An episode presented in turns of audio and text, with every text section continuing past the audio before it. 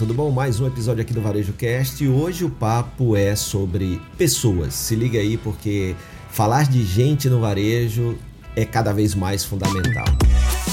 Você está no Varejo Cast. Muito bem, pessoal, quero acabar aqui com vocês. Mais um episódio fantástico do Varejo Cast. Estou aqui com meu brother Fred Alecrim. Tudo bem, meu mestre? Fala, Caio, que bacana mais um episódio aqui. Falar de um tema que você sabe que, né, assim como o varejo, dentro do varejo, liderança e pessoas é o que eu mais gosto, né, cara? A tua paixão, pessoas é. em primeiro lugar sempre. Eu também, mas eu vou muito mais pro lado do tech. Como a gente costuma brincar, eu sou o tech dessa conversa, que é o touch dessa conversa. É isso aí, temos aqui o tech e o touch juntos. muito bem, muito bem. Doutor Alecrim, no tema que tu é mais que especialista, a gente trouxe isso nos episódios de NRF, a gente trouxe até isso no nosso último episódio aqui, falando um pouco né, de contexto de crise no mercado global, mercado americano e como isso está refletindo no mercado brasileiro. Mas a gente resolveu fazer esse episódio especial falando do tema de pessoas, né, cara? Existem algumas crises acontecendo nesse mundo corporativo, no que tange tanto a cultura, que é uma questão de Sim. cultura, como você traz pessoas novas, e aí a gente tem toda uma questão de, primeiro, como é que eu retenho o talento, né? E o segundo, quando eu perco, como é que eu trago gente nova para trabalhar no varejo, sendo que o varejo está tendo uma dificuldade gigantesca de contratar pessoas, né? Como é que você está vendo esse cenário, meu amigo? Ô Caio, chegamos aí a um ponto onde gente se tornou aquilo que sempre deveria ter se tornado. A gente passou agora por um NRF onde pessoas foi o, o principal, o físico, o presencial, as pessoas, onde a tecnologia foi ali para o lugar onde eu sempre achei que ela deveria estar, é como meio para potencializar né, pessoas e negócios, ou seja, como o Kevin Johnson do, do Starbucks falou há uns quatro anos na NRF,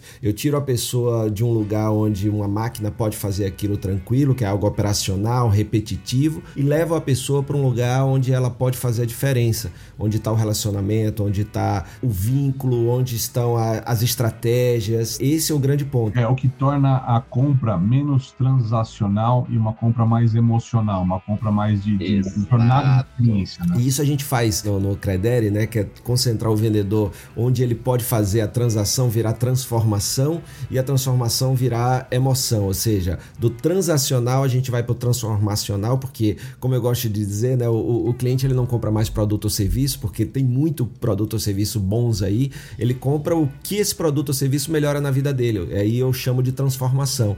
Né? Então você vende aquilo que melhora a vida da pessoa. Né? Então é, você está melhorando, o seu produto ou serviço está melhorando a vida de quem? E nada melhor do que um ser humano para mostrar essa transformação. Né? E com aquilo que você fala muito bem, né, é, Caio, que é o PEI, né? que você identifica o problema, é, você mostra uma evidência que você resolve aquele problema e aí você vem com o impacto que é a transformação. E tudo isso com aquela, com aquela rede de relacionamento, com aquelas conexões, e aí você leva para o emocional. Né? Então você sai do transacional para o emocional, passando pelo transformacional. Né? E aí o ser humano faz isso melhor do que ninguém. E eu me lembro também, Caio, no NRF, que a gente viu um case da L'Oréal, tinha já uma plataforma online onde qualquer pessoa poderia ir lá, por exemplo, uma, uma mulher podia ir lá, ver lá uma, uma coloração e comprar essa coloração para fazer aplicação em casa. E isso era feito já por uma inteligência artificial naquela época, se eu não me engano, 2019, é, na NRF 2019. E aí, nessa mesma palestra, a pessoa que estava apresentando esse case, ela disse que toda vez tinha uma opção, eles botaram, e eu achei bem bacana o propósito, alguns profissionais da beleza, alguns cabeleireiros e tal, que estavam com algum problema que não poderiam ir para o salão, começaram a atender nessa plataforma. Então, eu estou em casa, estou sem poder atender porque eu estou resfriado, porque eu estou com um problema na, na coluna, alguma coisa assim. E aí eles começaram a atender nessa plataforma. Toda vez que tinha interação com o ser humano, aumentava em 20% a taxa de conversão. Olha que coisa interessante. Eu tinha inteligência artificial lá e eu tinha um ser humano. E outra, as pessoas preferiam falar com o ser humano depois que teve essa opção, preferiam mais falar com o ser humano do que com a inteligência artificial. Eu sou um desses, cara. Se tiver um caixa com uma caixa operando e tiver às vezes o autoatendimento, se minha compra não é um produto só, alguma coisa assim, eu prefiro às vezes passar no caixa do que passar no autoatendimento parece mais prático para a gente que ainda está habituado. Acho que esse padrão de comportamento vai mudar com o tempo, a gente vai ser cada vez mais suscetível ao autosserviço, eu já venho falando isso há muito tempo, né? não tem jeito. Agora você falou um negócio bacana, né? O varejista sempre está se questionando sobre como é que ele é competitivo frente a marketplace, é o e-commerce, é o digital, no contexto, apanha tal. E sempre quando ele olha esse drive, ele olha preço, preço, preço, entrega, frete, preço, né? E tal, e fica margem, e aí o que eu faço tal, mas fica lá balizando isso quase só no Excel. A diferença entre o digital e o varejo, porque daqui a pouco a loja física ela vai ficar cada vez mais digitalizada. A diferença entre o que é o físico e o digital são pessoas, no final das contas, né, meu amigo? Sim, e aí tem outro exemplo, né? A, a Bonobos, né? Que, que é uma, uma marca bem bacana de varejo que pertence hoje à, à Microsoft, né, Caio? Eles, cara, é, durante a pandemia, eles pegaram as pessoas de loja para atender no online deles, né? E aí isso deu tão certo que hoje eles mantêm uma equivalência ali entre 30 e 70. 30% da, da turma de, do online continua sendo atendido por pessoas de loja. Isso é muito bacana para quando não tem movimento, fazer atendimento agendado, né, a, a, botar essa turma de loja, porque muitas vezes o varejista coloca alguém para um no chat do seu e-commerce, por exemplo, alguém que não tem aquela preparação, não tem aquele conhecimento, não é um vendedor, e aquilo é uma ferramenta de conversão poderosíssima, né, uma ferramenta de, de, de venda poderosíssima. E a Bonobus fez essa experiência durante a pandemia e funcionou muito bem. Eu me lembrei disso também que a gente viu no NRF. O olhar para as pessoas, ela se torna muito importante mas ao mesmo tempo a gente está passando por essa crise. O que, que a gente mais viu lá de placa na, na frente das lojas em Nova York enquanto a gente andava lá, Caio? We are hiring, estamos contratando, faça parte da nossa cultura, entre pro nosso time, né, cara? Os termos são diferentes, mas a questão não é só. Cadê a galera para trabalhar no varejo, né, meu? É, exatamente. Isso é, já vinha acontecendo, Caio. Só que durante a pandemia isso aumentou porque as pessoas começaram a ver outras possibilidades de trabalho que ofereciam condições melhores, remuneração melhor, por exemplo, o mundo das, de tecnologia. No passado a gente teve uma crise de tecnologia, principalmente no Brasil, né? Porque estavam. Você não conseguia manter ninguém sobre tecnologia e fala, mas cara, tecnologia é coisa das empresas de tecnologia. Eu falei, não, toda empresa hoje é uma empresa de tecnologia, toda empresa tem alguém que cuida do e-commerce, que cuida da rede social, que cuida do WhatsApp e tal. Isso é uma pessoa de tecnologia Isso. também, porque ela tem que entender de algoritmo, de SEO, de ranking, de page, de Google Google, é uma pessoa de tecnologia. Não é uma pessoa que cria código, mas é uma pessoa de tecnologia também. É verdade. Você tem ali um, pelo menos um front-end ali para cuidar que, que exige que a pessoa também entenda, né? Sem falar de outras coisas que exigem menos, mas a pessoa pensar a tecnologia como você ter um dev back-end, ou seja, uma pessoa que trabalha ali nos códigos, porque o seu produto é um software, por exemplo. E aí, né, Caio, a gente viu todas essas placas aí de estamos contratando e alguns negócios, inclusive, não conseguiram reabrir porque não encontraram pessoas interessadas em trabalhar. Tem alguns aspectos aí que quem está nos ouvindo é importante. Um, o baixo investimento em cultura organizacional. Essa questão de ter um ambiente menos tóxico, que seja estimulante, que seja inclusivo, que seja equânime, que gere pertencimento nas pessoas, isso dá um trabalho danado. Precisa de tempo, energia, esforço ali, dedicação e é uma pendência para a vida toda, como fala meu querido amigo Edmo Sayane. O segundo ponto, quando você chega no varejo, normalmente você não tem uma, na maioria, estou falando aqui de pequeno varejo, médio varejo, o cara entra para uma loja, ele olha para cima, tem um gerente, acima do gerente tem o dono, né? Ou seja, então você não tem uma perspectiva de futuro muito muito grande. Então, ó, daqui eu sou vendedor, eu vou passar a gerente, eu vou passar a ser sócio do, do cara, né? Exato, então, que não vai acontecer na prática. O que muitas vezes não acontece. Então eu tenho um, uma baixa perspectiva de, de crescimento, de carreira e tudo. Quando a gente alia isso, qual é a reação mais comum que a gente viu lá? Qual foi a reação mais comum? Partir para digitalização, automação de processos, né? Isso foi o que a gente mais viu lá. Hoje o trabalhador ele não quer ter a carga de trabalho do varejo, de 6 horas inicial, 12 horas lá na labuta, né? Ele não quer mais voltar para esse mercado de trabalho desse, dessa maneira. Né? Isso, não, ele tem isso também, a carga horária e a remuneração, que a gente viu lá, por exemplo, a gente estava em Nova York, onde é uma das maiores remunerações por hora, né? É 17 dólares a hora. E olha, a gente começa com 17 dólares a hora, tá bom? Assim, isso que é um salário, acho que a base lá é bem menor do que essa, né? 7,5 dólares a hora em muitos estados americanos, né, Caio? Então, assim, você tem remuneração,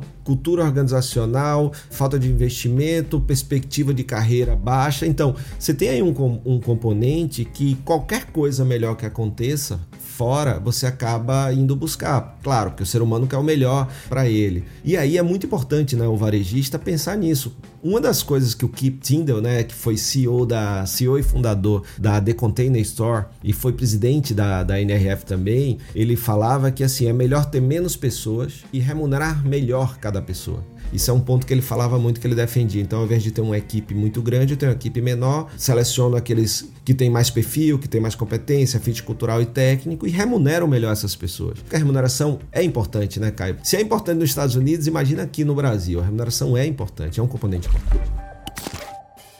E um outro ponto ali, ali que encaixa pra gente amarrar também, né? A gente falou um pouco dessa questão do trabalho híbrido. As empresas no começo da pandemia, quando começou a pandemia dois anos atrás ali e tal, o que acontece? Eu tirei as pessoas dos seus trabalhos e levei elas para dentro da casa delas. Então eu levei a cultura do escritório para dentro da casa das pessoas. De alguma maneira eu fui articulando isso ao longo do tempo. Então eu entendia que as pessoas tinham a cultura da minha empresa, mas estavam na casa delas. A partir do momento que a gente começa a ter turnover, nós estamos falando passado todo esse tempo todo, a gente teve um turnover considerável em qualquer empresa durante dois anos aí, dois anos e pouco de pandemia, quando a gente chega, vai fazer quase três anos agora em março, mas quando a gente chega na, na, três anos depois, o que acontece é que eu estou trazendo pessoas para minha empresa hoje. Muitas delas num trabalho híbrido ou até mesmo 100% remoto.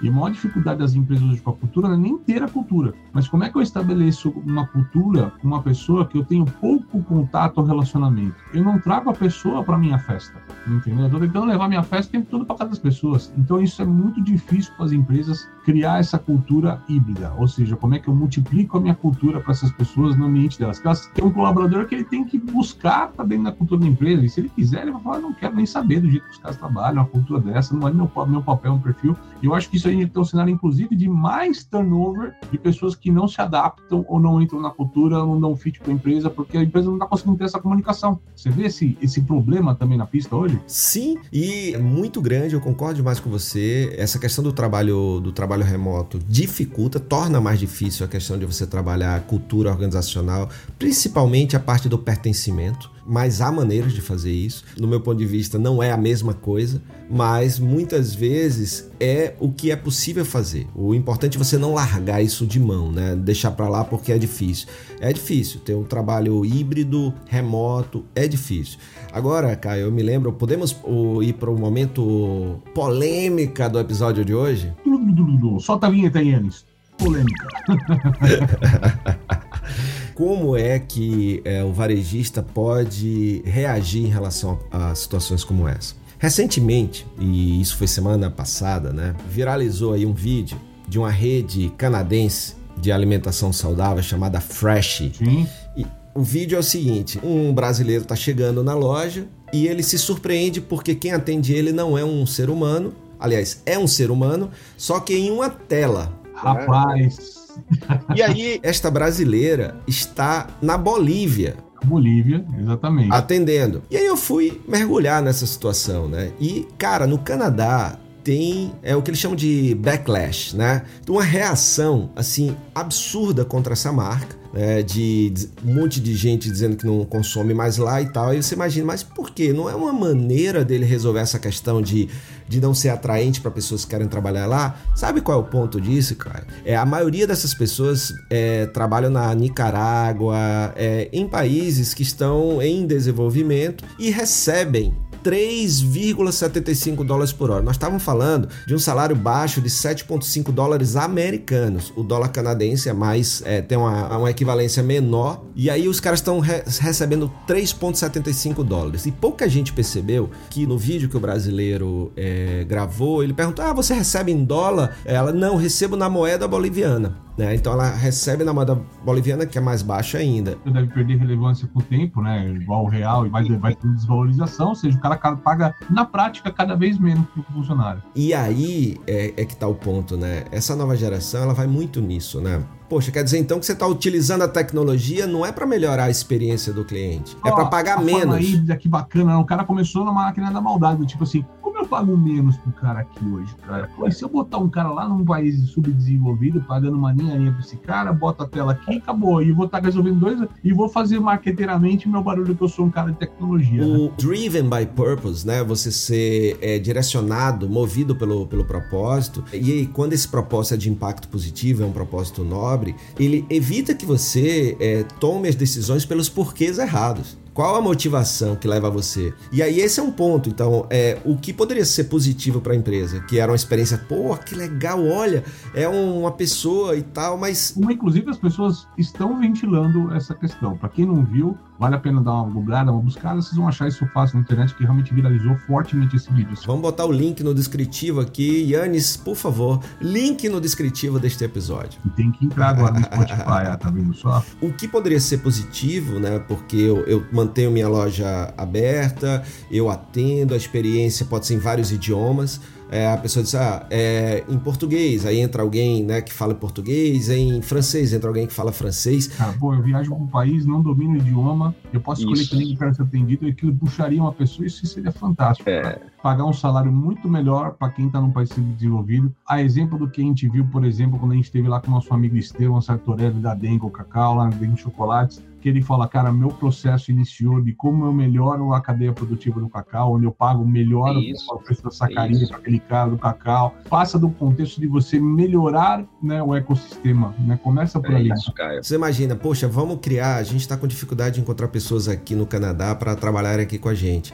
Pô, como é que a gente pode pegar pessoas em situação de vulnerabilidade, em países em desenvolvimento, e melhorar a vida dessas pessoas remunerando elas? Pagando é, melhor. Que é o salário mínimo lá. Pagando melhor, exato. Porque se ele paga o que se paga como salário mínimo no Canadá, já seria muito bom para aquela pessoa que está num país em desenvolvimento. Perde-se uma oportunidade, né? Então é, é, muito importante. A gente tem isso como uma, uma situação real. Porque o cara que está contratando a gente de fora tem sempre aquele revés de, poxa, mas você não tá. A gente fala tanto do local. E uma marca que não é fresh, ela deve também valorizar que ela, de alguma maneira, ela traz as coisas da região e tudo mais. Imagino eu, não uhum. conheço a marca essência ainda, mas uma marca de produtor de alimentos saudável eu gostaria que fosse perto. Então ele tem um negócio, pô, o cara tá deixando de contratar gente no bairro, tem um cara desempregado e o cara tá contratando mão de obra de outro país. Né? O cara desempregado é. não podia trabalhar lá para ajudar o próprio bairro né? e não ajuda. Mas o, o, o, que não pode, sabe, Caio, é o varejo fazer o que muitas outras áreas fazem e que o Bregnan, que é um holandês que escreveu o livro Utopia para Realistas, fala que assim, quando eu vejo pessoas em situação de vulnerabilidade, qualquer coisa a mais que ofereça para ele, o cara aceita porque é melhor do que o que ele tem hoje.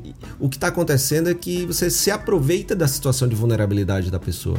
Como já aconteceu é. na história N vezes, né? A gente não aprende com os né? O fato é isso. É, é isso aí. Então é, é, é muito importante, é, você que está nos ouvindo, varejista, é, é um desafio, é um desafio. Mas como é que você pode resolver isso da melhor forma possível para todos e para todas? Ou seja, tem que ser bom para o negócio. Eu sei que o negócio, né? Eu também tenho negócio, então tem, tem custos, tem limites, tem orçamentos, tem tudo, mas tem que ser bom para o time né? Porque também se o time não está bem remunerado, como é que o cara vai entregar o melhor? Tem que ter uma cultura bacana, né? Para que a pessoa se sinta parte. Então são grandes desafios e que tem que estar tá na agenda, né, cara? E o que a gente viu na, na NRF esse ano é que estava na agenda, ou seja, começou-se a falar com profundidade de temas que antes não se falava. Esses que a gente está falando aqui. Alecrim, para quem quiser se conectar no Varejo Cast, onde busca a gente, meu amigo? No seu tocador de podcast predileto. A gente está em todas. Se você quer só áudio, você pode ir na Apple, você pode ir no Deezer, você pode ir na Amazon Music, Google Podcast. Você escolhe. Agora, se você quer áudio e vídeo, além desse áudio, dessas vozes maravilhosas, também ver as imagens não tão maravilhosas assim, minha e do Caio, aí você vai no Spotify ou YouTube. E não se esquece de seguir a gente, monta suas playlists com o melhor episódio, com os melhores episódios, manda pra gente, né, pra gente é, ver quais são os melhores episódios na opinião de vocês. Manda também sugestões de temas que vocês querem ouvir. Mole lá pra gente também, a gente recompartilha todo mundo que tá por lá. Eu escutei esse podcast que a gente recompartilha com o maior prazer vocês, galera. Então, faça barulho com a gente, vamos tornar isso que já é o top 100 aqui do Spotify. Vamos subir cada vez mais esse ranking, pessoal. Até porque a gente já teve top 20, né, Caio? Então vamos voltar para lá, né? De novo, cara, quero falar de novo. Thiago Nigo é se cuide. Joel J e Thiago Nigo se cuide que a gente tá chegando, tá chegando. Você ouviu o Varejo Cast?